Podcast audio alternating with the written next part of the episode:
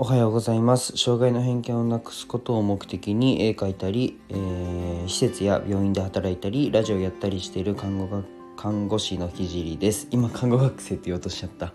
で えっと今日のテーマはインプットを抑えるというテーマで話し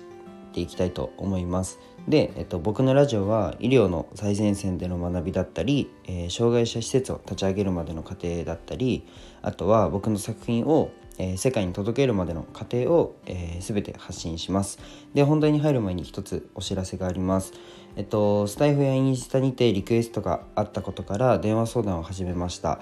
で、夜の、えー、9時から12時までここならのアプリ内にて待機しております。で最近はまあストレス社会ですし、まあ、誰かに話せないでいる人はまあ多いと思います。で全力で寄り添いますので何かこぼしたいことがある人や、まあ、ただただコミュニケーション取りたいなっていう人もご利用ください。で詳細はラジオのコメント欄にリンクを貼ってあるので見てください。で、えっと、本題に入るんですけど、今日は、えー、意識しないと必ず陥ってしまうことについて話したいと思います。それは、まあ、インプットのしすぎでアウトプットができなくなることです。えっと、もうこれが結論なんですけど、まずインプットって、まあ、めちゃくちゃ大切ですよね。まあ、それは紛れもなく事実だと思います。で絶対お金の勉強にしろスキルの学習にしろまあ何でもいいんですけどインプットって大切ですよね。うん、でも、まあ、よく言われるのがアウトプット7割インプット3割の比率がいいよって言われてます。まあ多分これ聞いたことあると思うんですけどで最近のじゃあうんなんか流行りで言っていくとじゃあ最近のトレンドで言えばまあ副業ですよね。コロナで結構うんと働き方が変わっていって副業がありな業界が増えていってで副業がトレンドだと思うんですけど、まあ、みんな一度は耳にしたことがあって興味があると思います。でここで、まあ、やっちゃいがちなのがもうインプットのしすぎでもうアウトプットできてないってやつです、まあ、いわゆるノウハウコレクターってやつですね。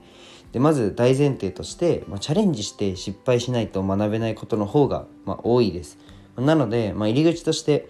えっと、アウトプット、まあ、これ挑戦ですね。挑戦をして、まあ、壁に当たった時にインプット、まあ、それを乗り越えるための学習を、えー、します。でそれの繰り返しで、まあ、学習はあくまでも、うん、と何か壁を乗り越えるために、まあ、あると思うんですけどインプットをずっとしてていつまでも、まあ、行動できない人って、まあ、いますよね。でもまあ気持ちすごいわかるんですよ。なんか失敗したらとか、うんとまあ、少しでも成功確率を上げた上で挑戦したいなっていう気持ちはめちゃくちゃわかります。まあですけど、まあ、多分ラジオをやってみようと思って、えー、やってる人はまずスタイフをやスタンド FM をやってみるからこそフォロワーがなかなか増えないなとか、うんと、どうやったら聞きやすいのかなと課題が見えてきます。